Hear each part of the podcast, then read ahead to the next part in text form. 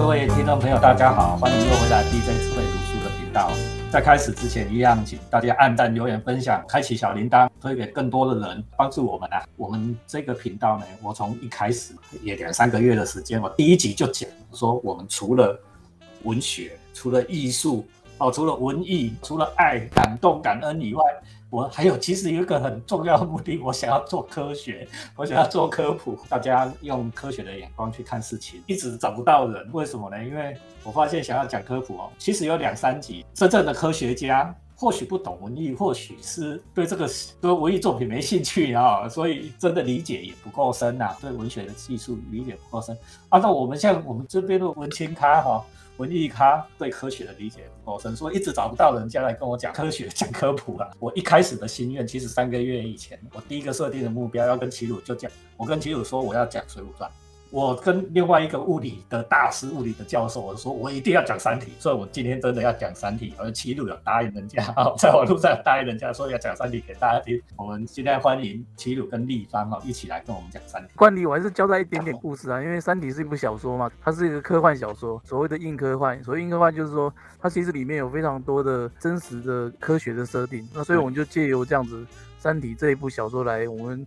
来讲讲科普这样子。我们在开始之前，还是稍微介绍一下《三体》。我现在手上拿的这一本是科幻推进实验室在台湾出的版本。然后它上面呢，哈佛大学的王德威教授他写了一句评语，我觉得很对。他说：“刘慈欣，也就是《三体》的这位作者，我们都昵称叫大刘啦。大刘是二十一世纪中国文坛最值得注意的作家。”啊，王德威老师说的。啊，这够权威了吧？他是东亚文明史的大师啊，他都下了这样肯定。那就我这个小师，我认为《三体》是过去十年里面华文小说最好的。如果我要挑一本，我就挑《三体》。OK，我不会挑其他的作品，华文的。所以我们今天特别挑《三体》。那《三体》很难讲，它整个三大册，所以我们会稍微用齐鲁跟立方，我们一起来破解这个《三体》的谜题，好不好？好，就先讲。就第一集啦，第一集的话就是两条线，但其中一条最主要的线就是说，有个科学家叫做汪淼啦，他一开始就被军警机关游说抓去叫去卧底，去一个叫做科学边界的一个组织卧底，那里面都是一群科学家，所以需要科学家才可以去卧底调查，就是一些谜题啊，或者是一些什么科学家自杀的的相关的。因为有一一堆科学家自杀了，他们不知道为什么，所以警方派这个汪淼去这个科学边界组织卧底。那卧底之后呢，中间就不讲了，反正就是说。简单讲就是他进去之后，人家就叫他去玩游戏，很有趣，就叫他去玩那个虚拟。叫他去打 game 啊？对，叫他去打 game 这样子。那叫他说，这就是他的一个考验，就是你通过这个游戏，假如说你可以破关的话，你就是可以加入我们真正内核，就是让你认识你。要不然你就是假如就被淘汰就淘汰，你就根本进不了这个。你如果这个游戏不会玩，你不准进来我们这个科学边界组织，因为你不够格。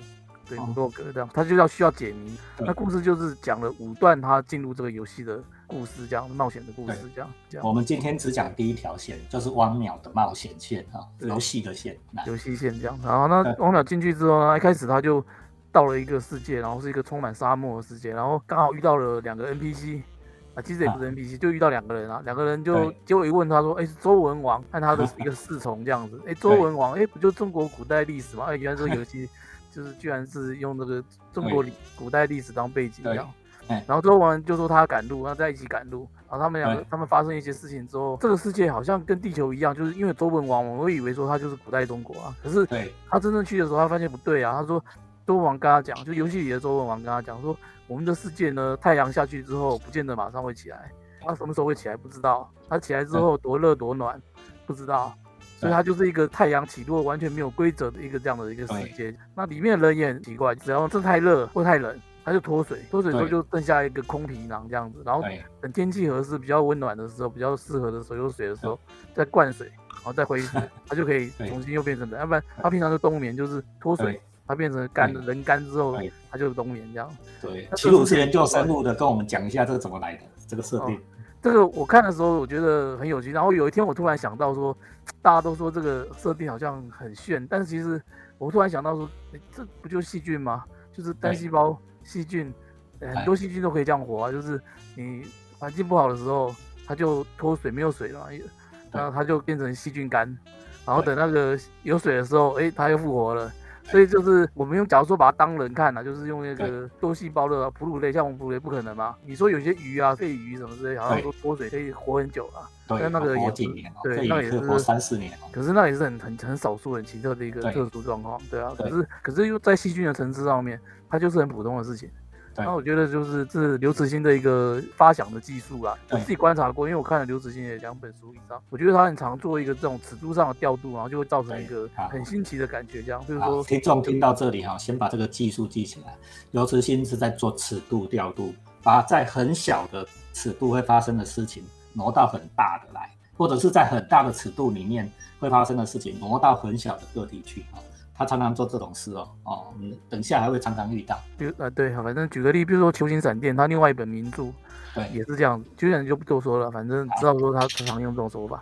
然后他，然后继续讲故事。这时候呢，因为太阳的起落时间啊，然后温度的变化都不稳定嘛。这个世界里面的人来说，最重要的是什么？就是要能够预测太阳的周期，它到底什么时候会起来，然后到底会不会很热很冷这样。那预测这些事情就是最重要的。对，所以呢，周文王就要去朝歌。去见纣王，因为纣王才是大王嘛。纣王觐见朝歌之后呢，他们发生一些事情，千辛万苦，终于走到了这个纣王的面前。然后纣王他就说：“你有没有办法预测？”那个纣王就说：“有，我我发明了一个东西叫八卦，就把八卦图画给纣王看。”纣王就说：“好，你既然发明了这个算术这个工具，因为其实什么叫八卦，就是太极生两仪，两仪生四象，那就是算术啊。”它就是二进位哦，大家知道八卦就是二进位，对不对？对对，这一个古老的一个数学，就是等于说就是一个数学最初的算术的一个发明，就周文王发明的算术，想要说利用这个数学来解决这个难题。那可是呢，周文王用了简单的这种算术去算了一下之后，他就告诉纣王说结果会怎么样啊？预测，比如说三天之后太阳才会升起，好，接下来会怎么样？怎么样？就做了一些预测，这样。结果好，那我们就等着看。哎，没想到算的不准，周文王就被杀了，而且他们不久之后就遇到一个巨大的太阳风暴，然后就世界就毁灭，游戏结束。来跟大家介绍一下哈，就因为太阳升起的时间不一定，太阳离。他所住的这个星球距离也不一定，所以太阳忽然出现的时候，可能离这个星球很近，所以这个星球就被太阳风暴吃掉，就完蛋了。对，游戏就结束，就第一次。第二次，哎，他又进来了这个游戏，结果他这次遇到的是墨子，春秋时代墨家的那个墨子。大家知道说墨子，他虽然是一个思想家，然后讲，我们都想说他讲什么兼代非攻嘛，但是让大家也要知道说，他其实墨子是一个工艺水平非常高的一个门派。就是他制造了很多奇怪的器物，不是有他跟什么公输班战斗之间那种一些故事啊，反正就知道他是一个工艺水平很高的。那墨子这时候也是跑去见他的这个时代的王，可是墨子不是用数学，不是用算术了，而是他实际建构了，因为他是一个工艺水平很高的门派，所以他就是用工艺的手法，他是看天上的那些天象，然后做了一个模型，就有点像是浑天仪这样子啊，就是一个模型，然后利用模型。去推算说太阳的周期，那可是其实因为主角是一个现代人嘛，然后他进去之后他就说你这个模型不对，因为他说他当然知道说我们现在已经是日心说我们是地球，知道地球是绕着太阳在旋转的，哎，可是这个墨子做的模型是还是以他当时的对地球上的观测来做，是地心说哈，所以还是地心说这样，而且模型这种东西就是还是有很多的不这么精细的地方，所以他的模型预测最终还是失败了。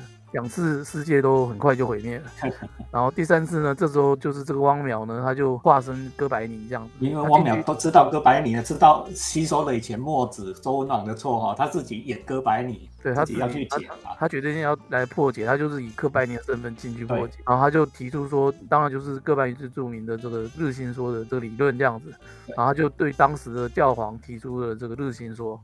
对，而且他他说，根据日心说的这个理论呢，他其实也知道说这个世界为什么周期很乱。推算说，他想到说的理由就是说，因为呢，其实他们所在的星球不是只有一颗行星，像地球这样，我们是绕着太阳啊，就绕着一颗恒星在转而已。所以我们的轨迹虽然是椭圆形，然后有一些变化，可是那个变化是很单纯的、很很简单的，就是我们的天文学家都可以预测。可是呢，他们所在的地方为什么这么乱？对，是因为它它处在一个同时有三颗太阳的星系里面。那三颗太阳的话，它们彼此的运行的轨道，互相运行的轨道就非常的复杂了。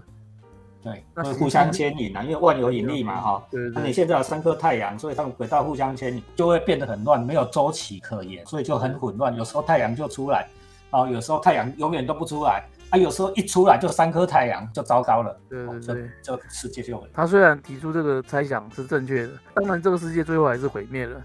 哎，可是呢，其实他已经正确的猜出来，它是一个在一个三体太阳运行的恒星系里面，所以他就过关了。他就被那个就是其他科学家他的一些一些头目啊，在他说哦，恭喜你过关了，你可以。正式进入我们的内部组织了，然后可是呢，三体问题还是没有解决，他还是必须想要嗯继续破解这样啊。大家要记住，他玩到第三次哥哥白尼的时代，他已经玩到哥白尼的时候，就可以进入组织了，因为大家证明你真的有科学实力，可以进来我们科学边界了。但是他们的这个虚拟游戏的最终目的就是要破解三体的问题，对，三体的问题。那那后来他第四次进去的时候，就遇到了牛顿跟冯诺依曼。牛顿当然当然知道。蒙蒙纽们，这是我们计算机科学界的大师的大师啊，始祖啦哈。蒙纽们。那牛顿发明了一个很重要的东西是微积分嘛？对啊，它跟传统的算术又很不一样啊。那冯诺依曼这可能要必须解释，就是它跟电脑运算的一些逻辑什么有关的。二进制啊，二进制设计的对。所以这两个人出现之后呢，他们就想了一个方法，就是说事实上就是来做电脑。我们用手算可能算不出来嘛，可是像这个复杂的问题，我们是不是用电脑一个大的运算能力硬破解？对吧？硬破。结果呢，最后还是失败了。那他们破解的方法很有趣，那总之反正这次也失败了。虽然有牛顿跟冯诺依曼呢，就是有微积分，然后有电脑了，可是对于三体的问题，还是没办法解决。这样子又失败了一次，对啊，这两个人已经很接近近代了。最后呢，第五次的时候呢，他是让故事里讲说他有遇到一个科学家啦，那科学家。数一个数学家啦，这个人对三体问题有特别的解法，解法这样子，然后他带这个解法进去第五次进去这样，然后进去之后他就遇到爱因斯坦，对，然后爱因斯坦呢跟他讲说啊，其实三体问题已经已经证明，就是最近已经找到了很多证明，不止你手上的这个证明，其实还有很多人有其他的证明，哦，可能方法不同，但最后结论都是一样的。经过这些数学数论的纯数的一个一个推论之后，去证明说它是无解的。他们有一个精密的解法，这个五次的虚拟时间就到这样子。但是我自己看的时候，我我先在 B 卷讲解释这种比较细的科学之前，我先讲一下就是我自己的看法。我就觉得说大刘就是硬科幻嘛，所以他我觉得这五段写的非常的好看这样子啊。那我觉得就他把它这样一段一段看的话，我觉得就是不讲他的剧情之外，他其实也跟我们温习了一下这个好像是一个。一个数学跟天文的种种的这种科技的一个发展史，对啊，从一个简单的算术啦，然后到做做模型，那实实际做模型去运算也很重要啊，对不对？然后，然后一直到哥白尼发现，呃，日心说跟地心说这个的一个中间一个转换，是一个很科学界一个很大的一个脑洞的一个一个存在，这样，而且对我们的世界有很大的一个改变。对，然后一直到。到诶诶牛顿的微积分，到冯诺依曼有发明这个电脑的运算，这样，那这个东西让我们的整个科学好像又又翻了一番这样子。最后三体问题，结果这种我们觉得很先进，已经有电脑了，可是有电脑为什么很多东西还算不出来？我们人脑算不出来的东西，电脑应该算得出来啊。哎，但是有些问题，哎，电脑也算不出来的，对啊。但是我们还有数论，我们还有一些很玄的这种数学的那种天才的一些的逻辑的推论，这样，然后数论纯数学，纯数学这样。然后也可以证明，然后证明最后证明，哎，三体就是没办法的，没办法，没有解的。对，好，那我稍微再讲细一点了哈，在齐鲁继续呃剧情跟诠释继续之前，我先把这个科学史的进程哈，它其实这一本书呢，它好玩的地方，它是把真实的科学史的进程呢，镶嵌在这个虚拟游戏里面。我解释之前，要请大家去买一下我去年出了一本学测物理，你要考学测的人。我跟你讲哈，你即使是社会组的，你都去找我这本书来看哦。你如果少考了一科物理，你少考了一个自然科，你就少好几百个科系可以念。千万不要傻傻的哦。我们现在大学的录取名额已经比报考的人数还高了哦，所以你多考一个自然科，把我的书拿来看一看哦，就能考了哈。我自己推销一下了，在一零八课纲里面，科学史在自然科里面是占了非常重要的一部分，就是在。最前面哈，我们一定要谈这个科学史。在这五次进展呢，其实刘慈欣呢点出了科学史的五个重要阶段。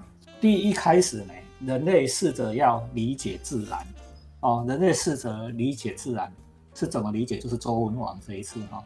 是用一些自然的象征，穿着附会啊，这个有八卦，这些有阴有阳，因为我们白天不是晚上嘛，都就是自自然的现象来把它抽象化哈，然后试着说找出一些因果解释，但是这是完全没有道理的啊！他只是说怎么样是风，什么样是雷，什么样是山，什么是泽，有没有这个八卦不是讲这个吗？但是这都纯粹都是武断的因果关系，它没有意义，它当然推算不出来啊！哦，但是呢，人类在这个阶段呢，已经学会了用符号去运算纯抽象的东西，纯抽象的东西去。运算试着要去理解具体的自然现象，这这个是周文网这一个阶段。第二个阶段呢，人类尝试了另外一种方法，建模型。哦，我不知道原理哦，我不知道这个自然现象是怎么产生的。我建一个模型，想象一个模型，建一个模型，让这个模型去跑跑看，哦，看是不是哦，那个结果或许就会跟自然现象一样。这个是墨子的时代啊，就是用工艺的方法去解，但是它是完全没有数学底，是完全没有理论支持。从这两个阶段，我们就可以知道说，自然科学史啊，是一直都是实验理论、实验理论、实验理论互相交杂着前进。我们先提出理论，用实验去证明，或者是说我在实验里面，刚才那个墨子的做法，在实验里面发现了某些现象，试着用理论去解释。实验理论、实验理论这个辩证发展，我们才有了自然科学的进展。有趣的是哈，这个刘慈欣第三步就让个汪淼。就化身做哥白尼。哥白尼刚才提鲁讲是划时代的进步，为什么？因为人类开始脱离以人为主体。那记住哦，以前在以前都是地心说，周文王、墨子，这都是说我们刚才讲地心说，人觉得我自己最大，世界是照着我转，宇宙是照着我转。哦，就是以人为主体，就是以地心说，其实是以人为主体。但是哥白尼最大的贡献是说什么？我们的地球，我们的世界是照着另外一个。绕着太阳在转，对对啊，关键的东西在这里啊！你人才是不是什么万物的，才不是宇宙的中心呢？地球才不是宇宙的中心呢，是太阳啊！当然，我们后面更后面的人知道，太阳也不是宇宙的中心了，太阳是什么银河系的一部分而已。它只是银河系的一部分，这是哥白尼突破的贡献啊！当然，哥白尼也没解三体问题。我们接下来两个阶段要细讲。第四个阶段呢，这个微积分跟电脑运算的，这蒙牛曼这个运算机啊，这计算机的始祖，就是数位运算的始祖。蒙牛曼是工具，牛顿提的微积分是理论。微积分的核心是什么？我我女儿现在在念大学，她虽然念文组，但是他们学校要求她要修微积分，她修得很痛苦，她修得很痛苦。为什么？因为我们常常没有办法理解微积分最核心的观念是什么。微积分最核心的观念是逼近，就是说我我不知道答案，但是我可以用我已经知道的答案去逼近它。什么意思？比如说你有一个不规则的形状，你如果数学还不错的话，有一个不规则的形状，比如说一个池塘，叫你量池塘的面积，那我我怎么量？我没有办法量啊，池塘的面积，因为它也不是圆，它也不是正方形，它也不是长方形，没有公式，没有理论可以可以支持。那牛顿的做法，牛顿的做法说很简单，嘿嘿。我把这个池塘分割成无数的小正方形，可以吗？你如果觉得那个弯弯曲曲的地方，哦，没有办法用正方形，我就拆成更小的正方形去填，对吧？一直填填填填，用小的正方形去填满大的池塘，我可以这样做吧？那每一个小正方形我都可以算出面积啊，所以我于是我不就知道池塘的面积了吗？这是逼近，在我们数学上就是讲这个逼近的观念，这个观念非常非常的重要。这个科学史上，如果我们真的要讲对科学的贡献最大，牛顿才是巨星哦。爱因斯坦都讲过，牛顿才是科学史上的超级巨星。因为他想到这个观念很重要，我可以逼近啊。好，如果可以逼近，蒙牛门就很重要了。因为你逼近，你要分割成我们刚才讲无限的小东西，去凑成，去拼凑出真相，拼凑出完整的图像。那我势必要很大的运算力啊，对吧？那很大的运算力要怎么做？就是你必须要有一个机器，可以比人运算的更快。我做很简单的运算，都是正方形嘛，做很简单运算，但是我可以运运算的很快。蒙牛们的贡献在这里，我们推出计算机这一段哈。在《三体》这一本书里面写的非常的精彩，齐鲁帮我们介绍一下。他是说这两个人呢，事实上又跑去见秦始皇，这时候历史已经乱了啊。秦始皇说：“为什么来找我？”他说：“只有那个我们研究过历史上只有你，还有你手下的这个政治体制，好像才能够像电脑一样，就是进行这么大统帅这么多的人，而且这么的井然有序这样子。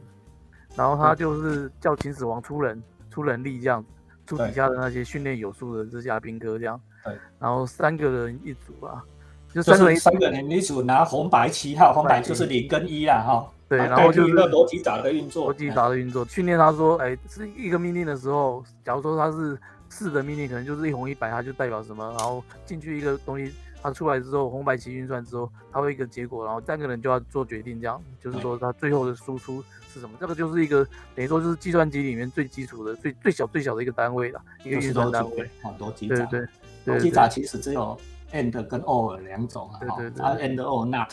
哦，这些逻辑闸，尤其是在台湾的各位，这一段一定要去看。我看完了这一段以后，我说，如果我以后有机会再教计算机概论，我一定要叫学生演演看，也用三体的演法，拿一只红棋子，拿一只白棋子，然后第三个的做决策，我做 and or not，真的可以做二进位运算算出来。哦，阿秦始皇用八十万大军下去做这件事，所以他们得出了蒙牛们跟牛顿想要的结果，这段非常的棒。如果大家以后有志于说要读这个 IT 产业啊，这个都是很基础，你真的可以去看看这一段。哦，台湾护国神山台积电干什么？台积电就是干什么？就是在机体电路上面做逻辑闸，就是做秦始皇的事情哦，在一片晶片上面摆一百万个逻辑闸，摆摆一亿个逻辑闸，这件事就是台积电在干的啦。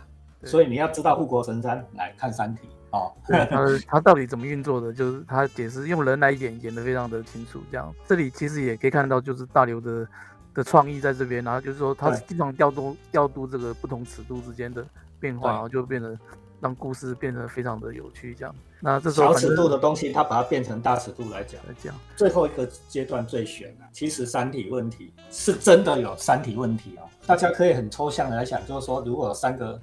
质量不同，然后呃运行速度不一样，角速度不一样的星体，你叫它预测运动轨迹，这真的是没有解，在数学上、数论上已经证明无解。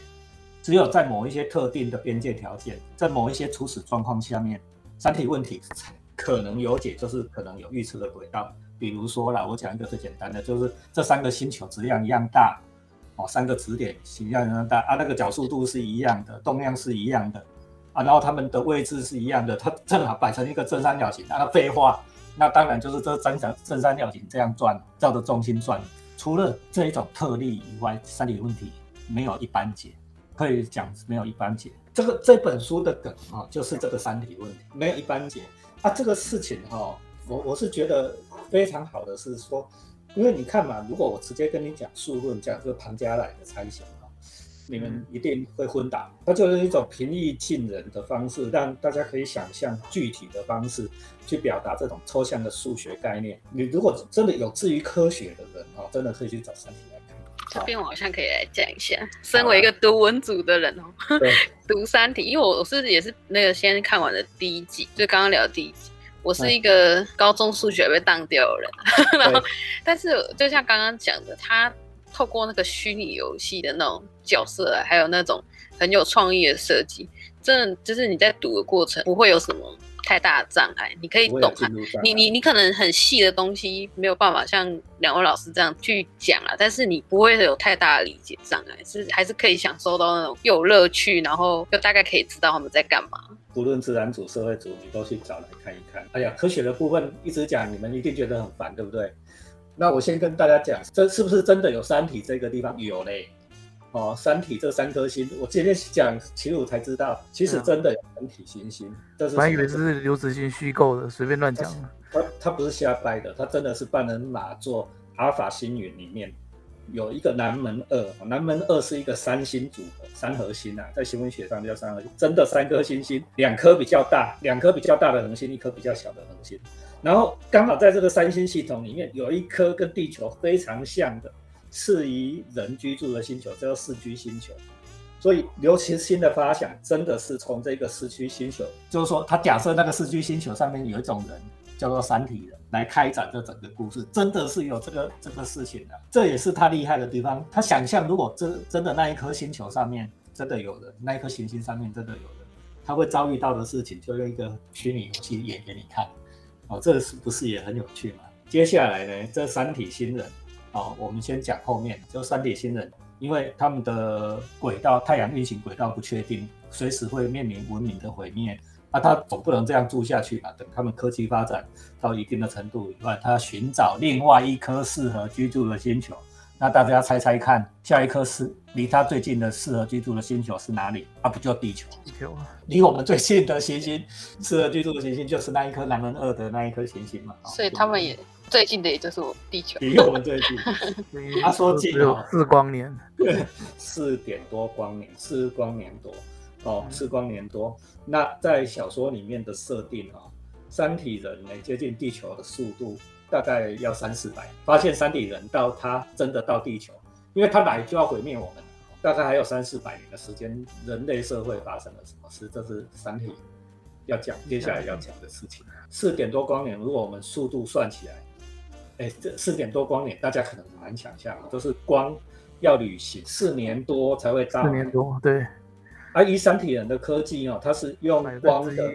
万分之一的百分之一啊，百分百分之一的速度前进呢？觉得光的百分之一速度前进起多近？你你有看没有？百分之一的速度就是每秒钟三千公里呢？对啊，每秒钟三千公里是多少？是三是多少音速呢？你喜欢吗？一万倍音速啊！一万倍音速，嗯，一万马赫，一万马赫很难想象哦。你们猜猜看，昨天北韩测飞弹，说是极音速飞弹，昨天啊。北韩设备在说极音速飞弹，极音速飞弹也才两两马赫、三马赫哎，八马赫，现在最快的八马赫，哎，一万马赫的东西哦，所以大家也可以从这一个对比来看到，说三体刘慈欣的尺度非常的大哦，就是跟艾希莫夫一样。其实宇宙是一个非常荒凉、非常巨大的一个一个构造啦，他会用种种的方法，然后写的好像就是说，好像就是一个家常戏这样，宫廷戏。有专业术语，就是科幻专业叫太空歌剧啊。太空歌剧 （Space Opera）。太空歌剧有很多我们以前的作品，什么《二零零一太空漫游》啦，艾希莫夫嘛。艾希莫最近是有个，好像有个影集是《基地》，好像说要拍影集了。他《基地》在 Apple TV 上面。对对，在 Apple TV 上面最有名的。好像，现在正在上演。我等我们这集播的时候，可能已经下档了。现在在演沙丘，哎，我跟你讲，沙丘超好看哦，一定要去看。还没去看。哦，超好看，IMAX，你等那块 IMAX 沙丘，这也是 Space Opera 的 这一种。今天时间差不多，我们我们又回来小说的本身，我们请切入再继续介绍。其实小说我我觉得就是说硬科幻在刚刚其实刚刚也讲，就是刘慈欣在这个调度这个大小尺度啊，然后对于这种就是放了很多真真的那个一些科技的。的一些发展，或者说真的一些科学的知识在里面，我觉得他算是做的非常的、非常的够了，非常的非常到位，对，非常到位。对啊，那另外他还有一个不同于，像刚刚比如说我们拿艾希莫夫来比嘛，对对啊，然后我也看过他的基地，就是艾希艾希莫夫的基地，虽然也是一个空间尺度非常大，然后时间尺度非常大的一个一个一个小说这样子，然后可是我觉得说他艾希莫夫，我觉得很像翻转再翻转。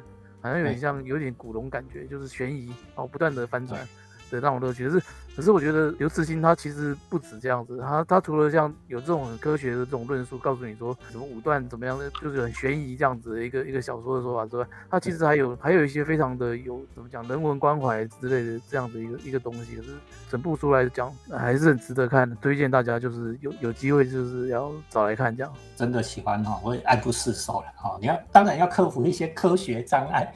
但是科学障碍，我今天帮你克服了啦。有一些科普，克服一点点的科学障碍，你去理解小说想要传达的事情啊。这些历史情境，其实有一个比较硬核的啦，在文学的技术上面有一个比较硬核的。我一直很犹豫要不要讲。有一个核心的刘慈欣的小说跟爱情模糊很不大一样。刘慈欣的小说里面有一个核心是宇宙漠不关心，我们一定要理解这件事。这个东西叫唯物史观。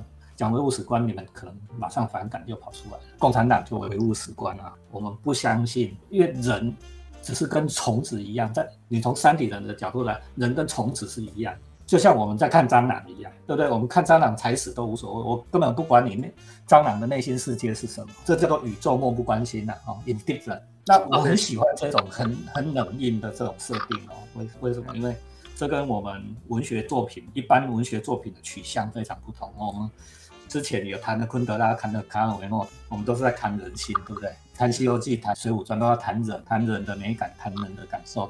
但在《三体》里面，没有人的感受这件事，所以你几乎看不到意识流。这个对比，我印象中好像哈拉瑞他第二本书有讲到，就是那种人文为主的观念跟那种唯物的观念之间的那种落差。他好像我印象中好像第二本有讲到。